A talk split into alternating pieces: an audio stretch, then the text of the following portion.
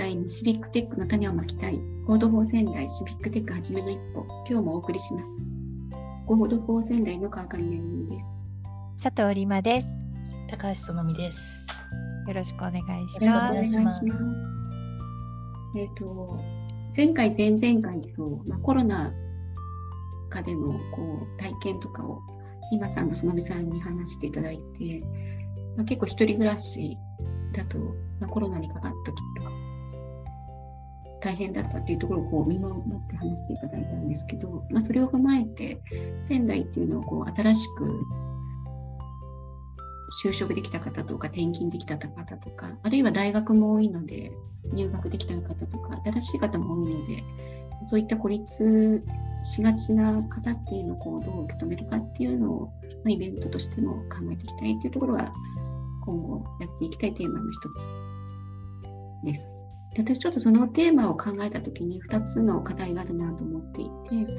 1つはその IT が使えないとか、まあ、そういうデジタル環境に慣れてないっていうところでこうコミュニティに入れていけてない人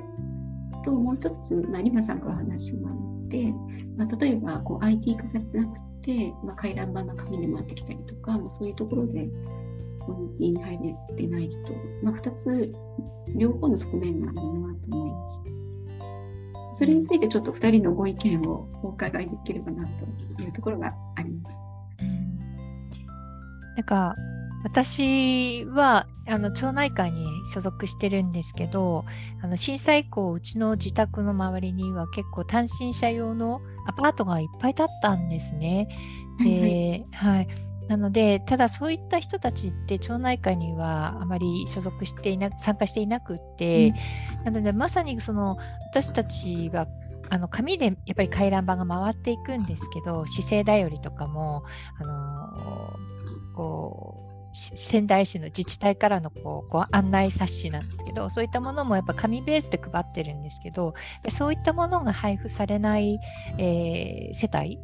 単身者の方とかに関しては全くこうつながれない情報も、えー、共有できないし、えー、なかなかそういう接点を見いだすことができないのでやっぱりすごくあの災害時とかはすごい大変だろうなというふうにいつも感じてました。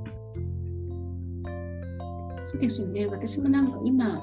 一応、今住んでるとこってまだ1年経ってないんですけど、うん、一応会費的なものも払ってるんですけど、あんまりよく分かってなくて、うん、で例えばこう年末に何か、えーと、配ってたらしいんですけど、公園とかで。うんうん、で、ちょっとその辺とかもよく分かってなくて、こうマンションのえーと、管理日誌の前に、はい、なんか受け取ってない人はこれを持ってってくださいみたいななんかお菓子とお餅の詰め合わせセットみたいなのが置いてあって。こういうの配ってるんだみたいな。うんえそれは紙で連絡が来てたんですか？本当は。紙で多分。掲示板？来てたの。掲示板とか貼ってあったりする場所がないので前住んでたところは結構なんか掲示板が入り口に貼ってあって、うん。うん、あこんなにやってるんだって感じだったんですけど、なんかどういう連絡手段でチラシとかがもしかしてポストに入ってたのかもしれないんですけど私がちょっとちゃんと見てなかったのかもしれない。そのみさんってどうですか？はい、それはありますよね。で、今私は、あの、ちょっと、まあ、持ち家になったので、あの、マンションの、その、ね、あの、組合にちゃんと入ってるんですけれど、やっぱり賃貸マンションだった時そういう情報って本当に来なくて、なんか、どこに聞けばいいのかすらわからないみたいな。うん、でそうですね。だからこうあのネットで知ったつもりでもやっぱりその口コミだとか近所の人から聞いた本当に近所のことってやっぱりご近所の方から直接聞く方が、うん、あのなんていうの間違いないというかなんていうのかな、うん、情報なんですよね。うん。そこってやっぱりあると思います。はい。まあ、そういうコロナの体験で、まあ、こういうふうなことが起こったら、ここに届け出なきゃいけないとか、結構明確化されてるとも、届け出た後のこうサポートとかも、あの曖昧なところもありますし、うんうん。まあ、それ以外になんか日常的に起こってることをよくどうやって伝わってるのかが分かってない部分とかもあります。難しいですよね。うんもともとコードフォー仙台が出た中でもこう保育園マップとかもうんうん。情報がアクセスしにくいっていうところうんうん。そうですよね。情報はきっとどこかにあるんだけどもそこにこうどうやって到達すればいいのかが、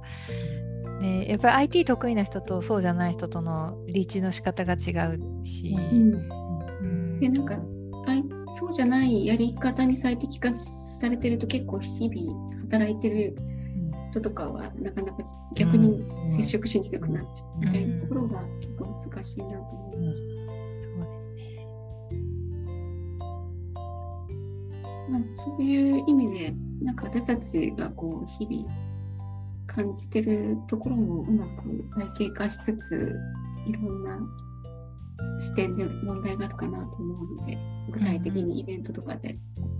話できたらいいですねそうで。すね。やっぱり共有する場大事ですよね。こういうので困ってるみたいなのも、やっぱ自分の体験からじゃないとなかなかあの実感できないし、やっぱりなんかそれをそれすごく大事だよねみたいなこともやっぱりみんなでこう共有し合っていかないと、変わらないね。立場が変わると見え見える視点も変わってくるので。うんっとワークショップ形式みたいな感じでうんやりますか？そうですね。ねいつぐらいえいつぐらいがいいかな ?11 月、12月、そうですね。11、え12ですかね。ーえーオンラインとリアルだとどうですか？川上さん、今東京ですもんね。そうですね。でもなんかそういう雑談、雑談的にこう意見交換だったらオンラインでもいいのかなと思うんですけど、うんうんなんかこう具体的に課題とか、ね、なんかやっぱ最初にやったイベントでこう壁にバーって貼り出したのとかもすごく分かりやすかったから、リアルもやっぱりいいなっていう。いいですね。ちょっとリアルを視野に入れながら、でだからちょっと企画して、なんか次回、あれですね、じ日程とかも告知できるといいですね。で、コードフォージャパンのイベントもそうです、そうですね。ぜひそこで そこで発表を。発表したいなって思います。そうですね。多分、あれですよね、この回って、あの、イベントの後でそうですね。放送されるんです。うん。うん。あ三週目そうか、そうすると、そうなんかちょっとそれを受けて、ね、はい、決まってる、きっと決まったら、ちょっとコメント欄とかで、なんか告知しておきたいですね。そうですね。はい。うんうんうん。来てもらえるといいな。はい、ね、本当に困ってる人たちに。うん。うん、じゃあ、そんな感じで今日は、えっ、と、イベントの告知も兼ねつつお送りしました。ありがとうございました。ありがとうございましありがとうたご。ざいました。